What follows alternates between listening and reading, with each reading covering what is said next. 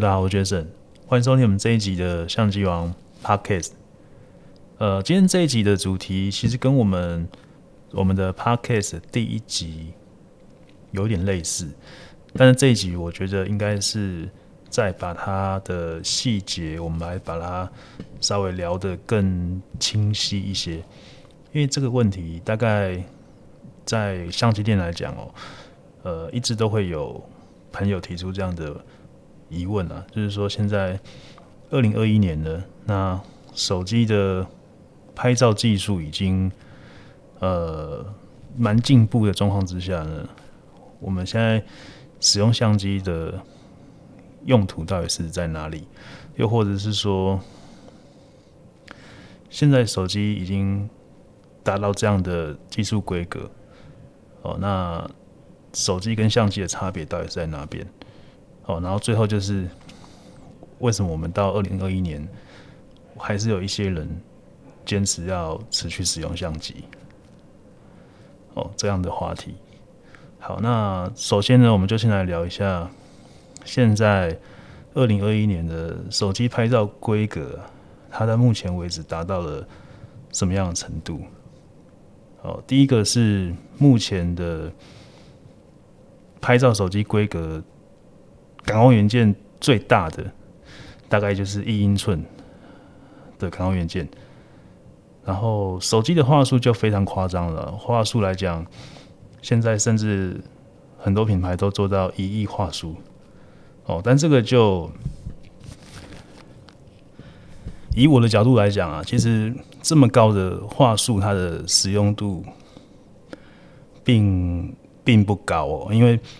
这个是牵涉到那个感光元件跟画素密度的问题啊。哦，我们之前在 YouTube 上面有拍过一个有关于这样的影片啊，有兴趣的朋友可以去参考一下。就是感光元件大小会带来什么样的差异性的，其中一集有讲到跟画素密度的关系。好，那因为画素密度太高呢，其实。就是有点像说，相对来讲，你的杂讯处理就会比较困难了。那因为手机的感光元件到一英寸来讲，其实大概如果以相机的等级来区分，就是呃 RS 一百或者是那个 ZV One，呃 Canon 的 G 七 S 哦这样子等级的不可换镜头的轻便相机的等级。但以手机来讲，它已经是目前画质最好的手机。的水准就是大概就是到一英寸左右，这是第一点。然后再来是目前的手机呢，他们都有更好的镜头光学防震哦，这是真的进步蛮多的。呃，很多人换了新的手机的这一点，以拍照来讲或是录影来讲啊，都非常有感。然后再搭配呃它的数位仿真，就是说。如果你可以接受画面有稍微的裁切的话呢，光学防震加上数位防震，哦，那个效果真的是很有感。尤其是呃最新的 iPhone 十二，还有后面新的一些安卓的比较高阶的手机呢，这个规格都几乎可以感觉跟那个 GoPro 有没有 GoPro Hero 九的那个，就是那个电子防震效果是有的比的。哦，那个效果真的是你拿着手机边走边录影，那个画面的晃动真的是尽量的去，它已经把它修正到非常好了。这个是我觉得手机现在到目前为止，呃，相当方便的部分。然后第三点是，呃，这一点是真的，一支相机很难去跨越的地方哦，就是说手机的图像处理演算法。它的场景优化可以辅助硬体去完善这个成像品质，这个部分啊，手机真的是做的比相机好。那都是得力于，因为手机它有通常比较高阶的手机，它都会有很好的影像处理器，就是 CPU 的部分。那它这个 CPU 的处理速度、演算的方式呢，都比呃相机还要再来的进步。那它在在这个部分就可以帮助到。这个使用者在拍照的时候，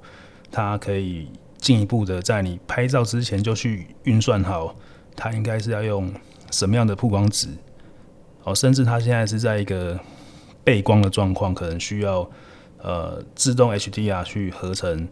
三张照片哦。这个部分呢，手机的演算真的是非常的厉害。好，那再来我们来聊一下，嗯，目前为止使用手机拍照有什么样的好处？啊，我觉得第一个是便利性啊，这个是相机怎么样都无法去取代的部分。就是随身携带，无所不在。你手机随身就是一定会带着。现在连洗澡都要用手机放音乐。现在你不管去哪里，随身一定要带着手机。没有手机就没有安全感。然后手机随时都可以拿来拍照，随时都可以拿来记录。如果发生了一些什么问题，手机马上就可以拿起来录影键，马上来做录影存证。哦，这个就是手机相机无法去取代的地方。然后第二个是，嗯，你用手机去拍照的时候啊，因为前面这个讲到的图像处理演算法的关系呢，其实你用手机拍照，你基本上是不用花太多的心思去思考哦，我这个曝光要怎么调整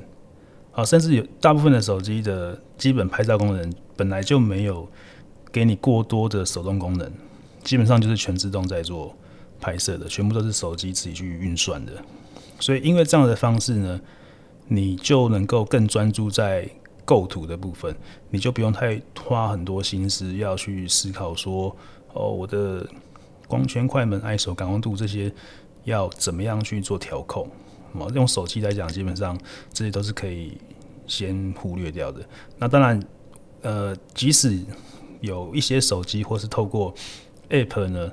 你一样能够去微调这一些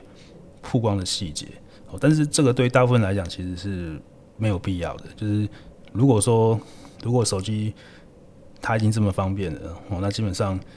呃你有需要这些手动功能，你当然你就可以自己去另外去找这些 app 来辅助你啊。但是对绝大多数人来讲，以手机它就是要让你有一个便利性，所以。如果说以手机拍照的好处，我觉得最主要就是因为它的图像处理演算的方式，哦，它可以去帮你节省掉很多哦，去思考曝光的部分。那第三个呢，就是手机拍照完成之后，你就可以直接在手机上面去做编修，主要是做一些调色啊。然后曝光的调整啊，就可以快速的把照片上传到 IG 啊、FB 啊，哦，这个也是手机很方便的地方。然后相机还要透过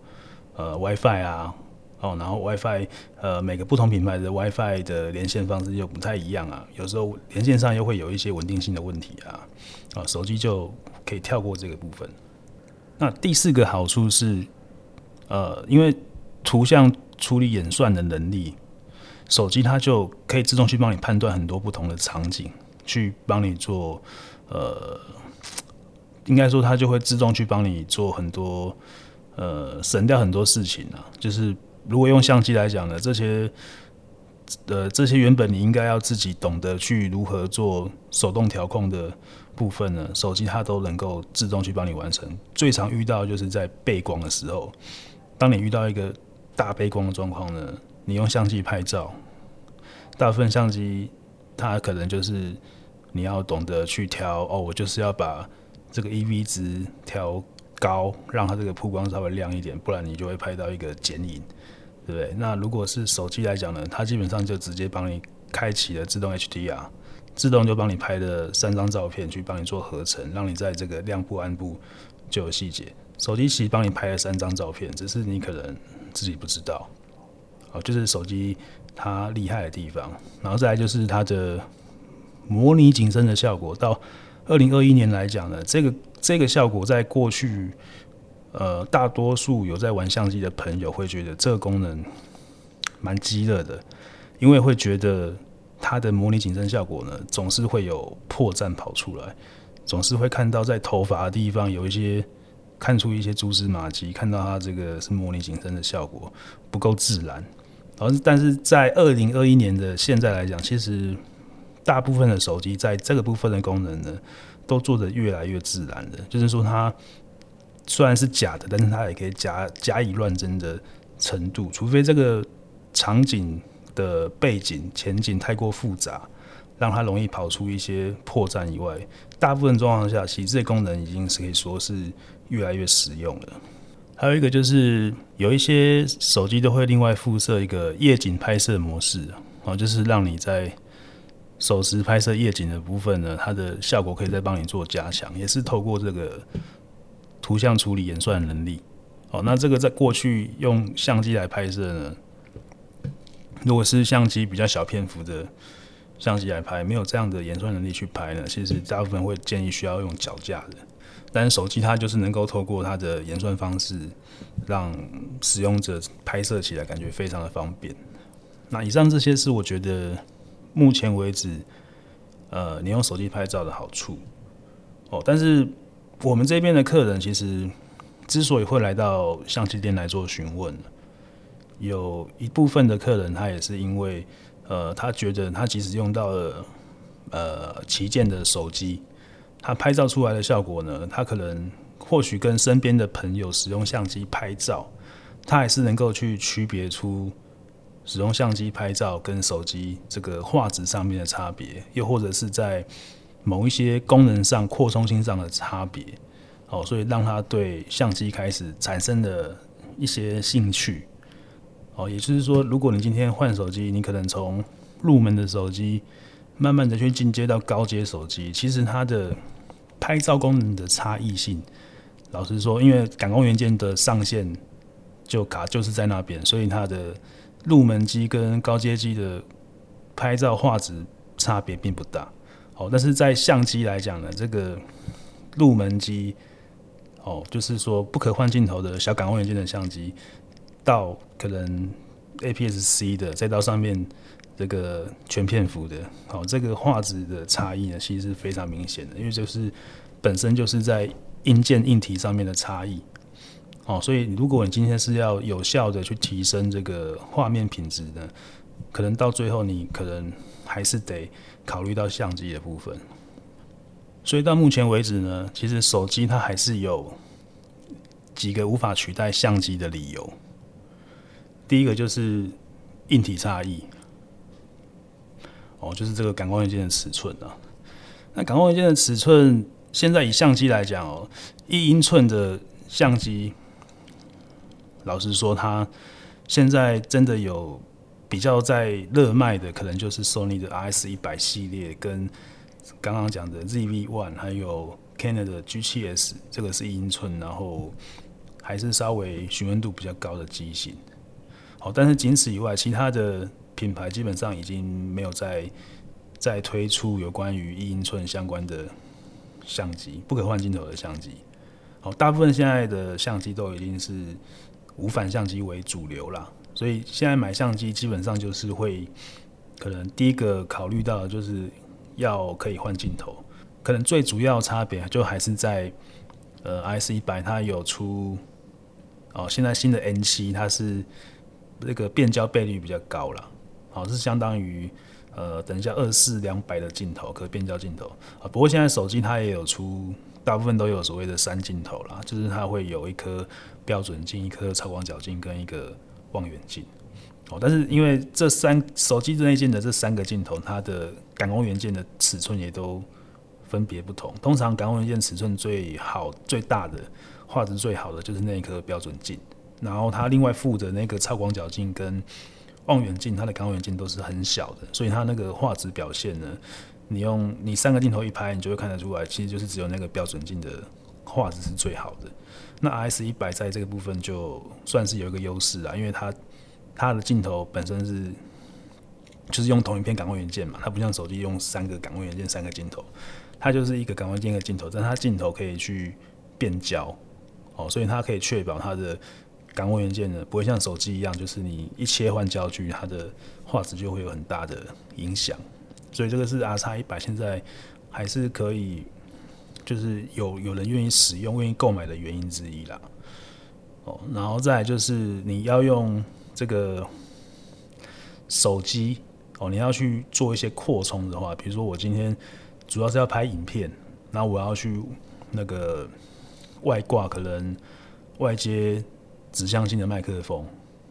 好，那这个部分来讲呢，手机要去扩充也不是不行，其实可以的啊。你但是你只是说你可能就要去透过一些转接啦，比如说现在安卓来讲，大部分是 Type C 的接口了，那你就要再用一个什么 Type C 转三点五的接口了。然后再就是它没有所谓像相机有冷靴啦，就是可以在上面挂配件哦，所以这些都要你要再另外买配件去克服，也是一个比较麻烦的地方。那有的人就会因为这样子，可能就想说，那我就干脆买一台相机，就是在扩充性上面会比较方便。然后因为这个感光元件的尺寸不同，它影响的也蛮多的。就是呃，刚刚有讲到一个，就是画素密度了。像手机的画素密度通常都偏高，所以它的整个在夜拍的时候，那个杂讯啊，在控制上面就跟相机比会有一定的落差了。哦，然后再就是它真正的景深表现，就是我们刚我们现在讲的是不是模拟的？就是如果说你手机它不开启这个。什么模拟景深模式或者人像模式，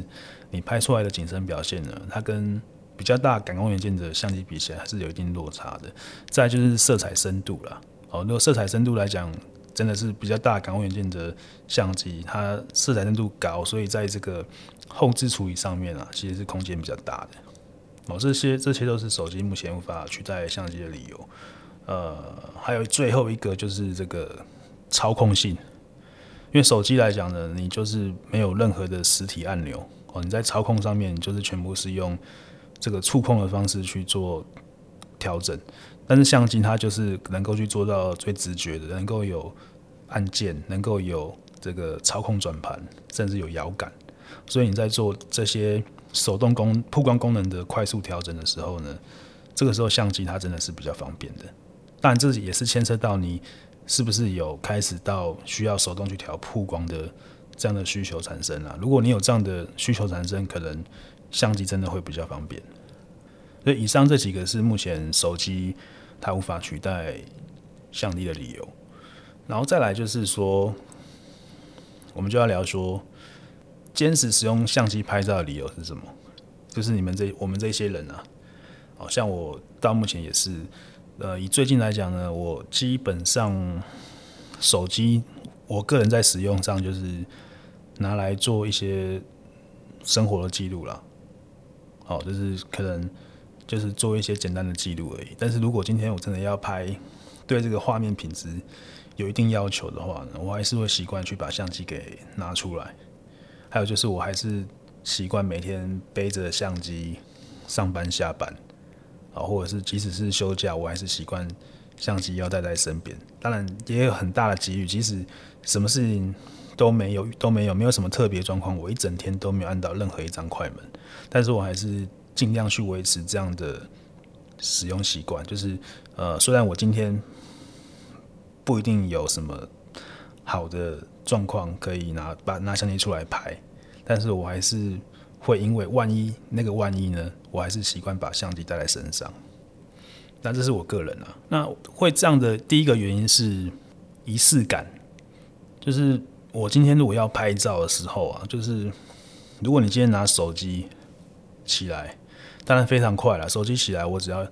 呃向上一滑，我就可以开启这个拍照功能，马上就可以按触控，就可以马上。拍拍下一张照片，然后光圈、快门、感光度都不用想，因为手机就是这样子嘛。哦，但是用相机的话，感觉不一样是，呃，第一个我要开机，然后拿在手上，然后呢，通常就会先看一下现在是什么模式嘛，然后确认一下光圈值是多少，好，然后我的现在设定曝光是不是正确，看一下这个我的这个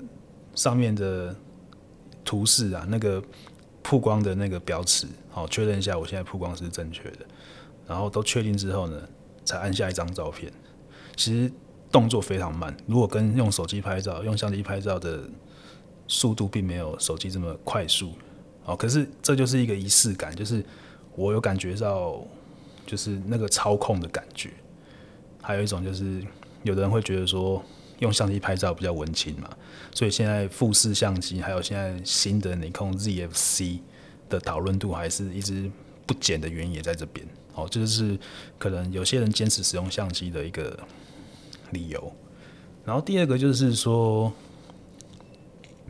我觉我自己也觉得我是这样，就是眼睛被养坏了，这是真的。就是呃，如果你今天已经有用到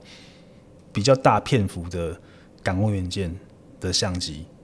然后拍出来的画质，你用了一段时间之后，然后你再来看你的。手机的画质表现，当然我不是说手机的画质表现很差很不好，不是，因为它基本上这两个不是同等级的东西，所以没办法这样去比。但是就是会变成说，因为你，我我应该这样讲啊，就是说，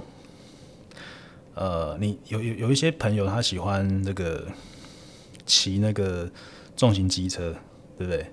那你骑了重型机车之后呢，当然你也有可能，比如说上下班的时候，你还是会有一台小绵羊。代步嘛，那你一旦骑了重型机车，你试过它那个大马力的输出之后，那个 那个感觉就是很很爽，对不对？很爽快。可是你今天你突然回到一个小细细的这个小绵羊去去骑，你就会你就会觉得说这个落差真的太大，所以你你也被养坏了。就是你可能放假呢，你就还是会喜欢马力比较强的重机呢，哦，你可能就会到处去跑，对不对？但是可能这些小绵羊就是在。上下班的时候代步用，我的意思大概是这样子，就是我的眼睛被养坏的意思，就是说我如果今天拍摄这张照片，它意义对我来讲就是一个简单的记录的话，那当然我绝对是手机拿起来就拍了，我绝对不会去想说我还要去拿相机来拍。可是如果我今天是出国去玩，这个意义就不一样了。又或者我今天是要拍我们家族的大合照。当然，我一样可以拿手机起来拍，方便嘛。可是，如果今天要拍我们家族的大合照，然后我又希望我可以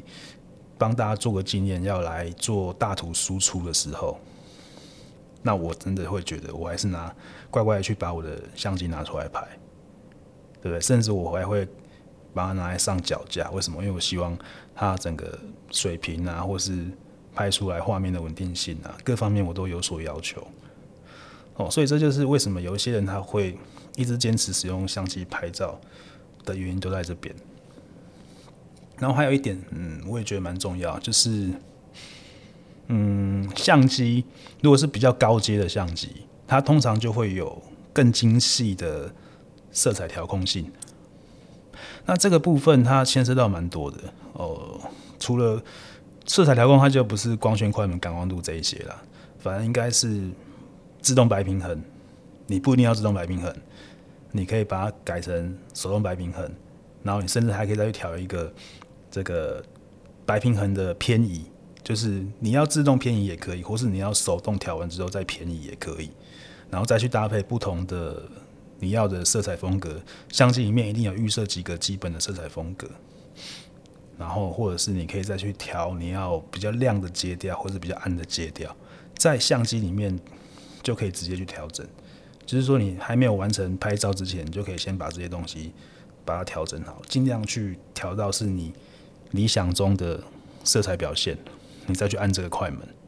就是说，可能后置的部分你就会轻松蛮多的，因为在拍照之前呢，你就尽量去把这个画面呢已经调到你理想的画面或是色彩呢，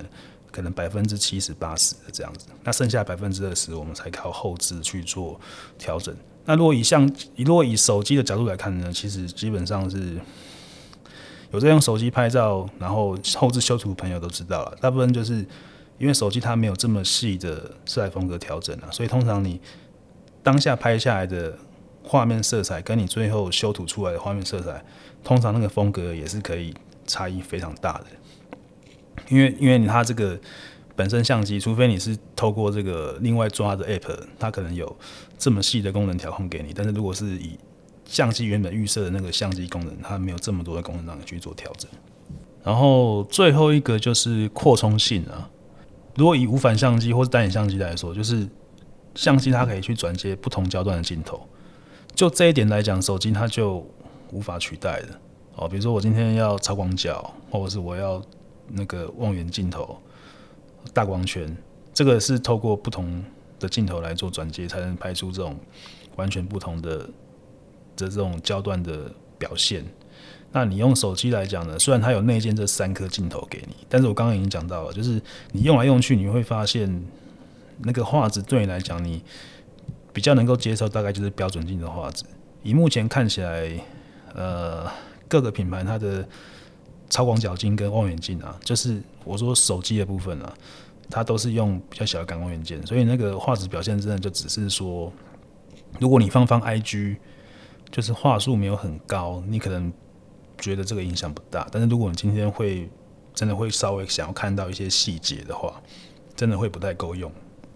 哦，所以如果说以无反来讲，就是你可以转接不同的焦段，你又是呃比较大的感光元件啊，所以这个画质基本上品质是有一定的保证。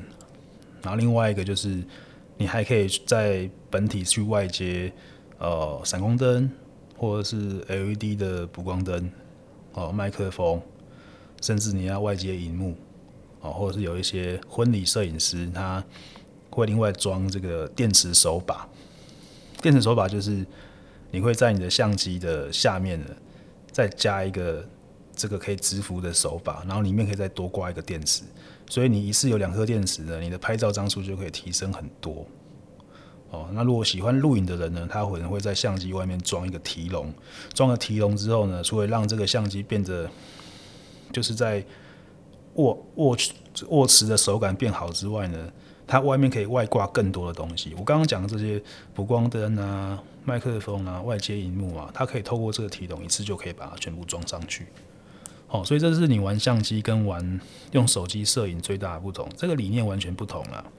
如果你今天是用手机拍照，大部分的人都是喜欢极致的轻便嘛，包含我自己也是啊。如果今天只是呃，简单出去走走啊，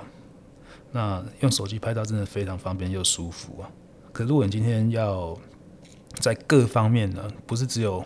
就是画质表现，各方面拍照的各方面都有一定的要求。简单讲就是画质，还有扩充性、操控性这三个东西，你都要有有感的提升。你用手机，它就是有一定的极限跟限制在那边。还有就是说，你去买这些手机的相关配件呢，它都没有办法去真正提升手机的画质。对，所以到最后为什么要走到相机这一条路的主要原因，大概就是在这。所以说我这一集其实，嗯，我们其实不是在黑手机啦，哦，因为很多人可能会觉得说，我们呃相机王就是在卖相机嘛，所以可能我们希望提高相机的销量，好，然后就。会做这样的节目，但是我的想法可能有点不同啦，就是说，包含我自己本身也还是会用到手机来做拍照了。哦，现在所有的人都是这样子，但是毕竟你要知道，不管是手机还是相机，它就只是一个拍照的工具。哦，那它有它适合的使用的不同的使用状况，你去选适合的工具，哦，来来来使用，让你。操作上面达到你要的目的，哦，这才是最重要的啦。应该这样讲啦，哦，很多人喜欢，呃，像我刚刚讲的嘛，不同的兴趣啊。你今天你玩重机，你就要当赛车手嘛？不用吗？你那单纯是你有兴趣嘛？对不对？那你今天要玩摄影，你也可以选择用手机拍就好，不一定要买到相机。哦，可是当你有一天，你真的发现你你现在这只手机。它的某一些功能或者是画质，它就是已经没有办法符合你的需求的时候，你你是自然而然的你会会要去考虑到买到比较能够符合你需求的相机啊。哦，这就是呃我们这个节目的目的啦，因为真的主要也是回答一些客人的疑问了。哦，如果有以后有一些客人有相关的疑问，可能我就会请他听这集节目，希望可以给大家一个。解答解答心中的疑问啊，顺便来回答一下这个这段时间在 iTunes 上面的留言。呃，第一个是哦，因为我从来没有回过 iTunes 上面的留言。第一个是 Jason，他说难得有讨论相机的节目，然后在 Podcast 上面真的很少听到有关相机的谈话节目，希望你们可以坚持下去，一样喜欢相机的听众。嗯，对啊，就是我们会做 podcast 也是这个原因啊。就是目前好像在 Podcast 上面比较少专门在做相机的节目，所以我们也想说，刚好就来尝试看看。呃，我们也会再坚持下去，因为目前来讲呢，我觉得我们 Podcast 的节目听众有越来越多的迹象，所以我们会再坚持下去。谢谢。然后再来是 Y I I I K K E，他说讨论内容扎实，不知道能不能分享一些职业摄影的工作经验和一般业余摄影在器材上面选择的差异。嗯，我想一下哦，职业摄影哦，因为我们不是职业摄影，所以可能没办法分享职业摄影的工作经验，但是可以分享业余摄影在器材上面选择的一些问题。呃，其实主要还是要看你的需求啦，因为你没有讲讲出你个人的需求，其实我也不太清楚要怎么回答。对啊，所以如果你有提出需求的话，我们上次针对。需求来回答你，那当然，或许你也可以就是直接就是询问我们的门市人员啊，我们门市人员都很热心，就是你有这些器材上面的问题啊，其实你就不管是拨电话到门市，或者是那个直接到我们的门市都可以，或或者是我们有相机网官方 LINE 也可以在我们官方 LINE 上面留言，这是最简单的。好，下一个是凯。他说：“希望可以聊聊富士相机跟镜头。有，这个就是因为你有提出来，所以我们有做了那个聊聊富士相机跟镜头，已经做完了。希望你会喜欢。然后再来是王阿义，他说音讯很杂，有时候会爆音，不太舒服。也希望能够讲解富士相机。OK，这我们已经讲完了嘛？那音讯的部分，诶，以现在到二零二一年七月来讲，我们器材。”都陆续有在做更新，所以希望就是你有听到我们有做一些改善。以音质来讲，我自己是觉得改善蛮多的。然后下一个是索粉阿哲，五星许愿想听索尼的介绍，因为最近想要买索尼相机。嗯，索尼相机哦，其实我们一直就是这些节目，其实陆续一直都有讲到。索尼相机啦，所以如果你有在听的话，其实你应该都会听到一些有关于索尼的介绍。那当然是还没有专门把索尼拿来做一集了，或许可能之后吧，我们考虑来做一集索尼的相机的介绍。不过我觉得可能隔一段时间啊，因为其实索尼相机我们也不是都没有介绍。说实在，是以你有听我们过去的集集数来讲，其实介绍的还蛮多的。然后下一个是。没有内容诶，但是又说超棒，我读不懂。呃，希望你可以聊聊富士副厂镜头。富士副厂镜头很多吗？嗯，老实说，副厂镜头有关于富士的部分，我并没有太多的研究。呃，如果说有一定的数量啊，或许我们可以考虑做一期。但是以我了解，好像富士的副厂镜头并没有很多。好，然后下一个是 Mr. Mac。他说：“好棒棒，嗯，并没有留什么，大概到这边。好，以上是到目前为止的在那个 iTunes 上面的留言。好，那呃，如果各位听众啊，你在听完我们节目，你有什么呃特别想要了解的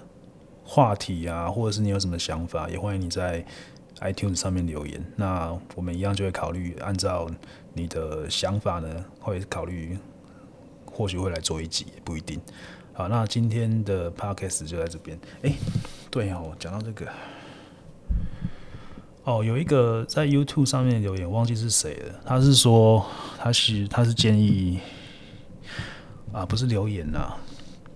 最近有一个客人是在 FB 我们的 FB 上面私讯留言，是觉得呃，觉得我们不需要在 podcast 节目里面放。放那个音乐，中场休息的音乐。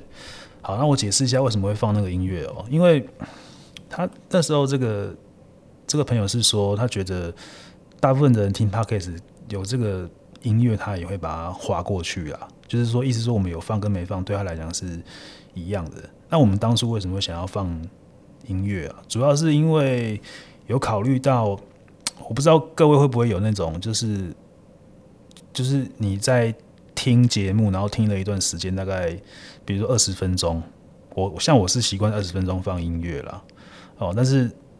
有的人他是觉得说他就是想要直接听完了。那我自己是觉得，我为什么要二十分钟放音乐？是因为不知道你们听了会不会有疲劳啊？就是会觉得说很累或怎么样？我我自己我自己是会觉得，如果说一直听别人讲话，然后如果听了一段时间没有放松一下，然后再听，会觉得好像。就是这个节目有点就会听不下去或怎么样，当然也可能跟我们的节目内容有不有趣有关系啦。好，所以那时候我们会考虑说，可能就是用一个中场休息时间，又或者是你在你正在开车在通勤的时候，有个音乐可以让你稍微放松一下。好，不过没关系，就因为这样的关系，所以我们这一集就没有放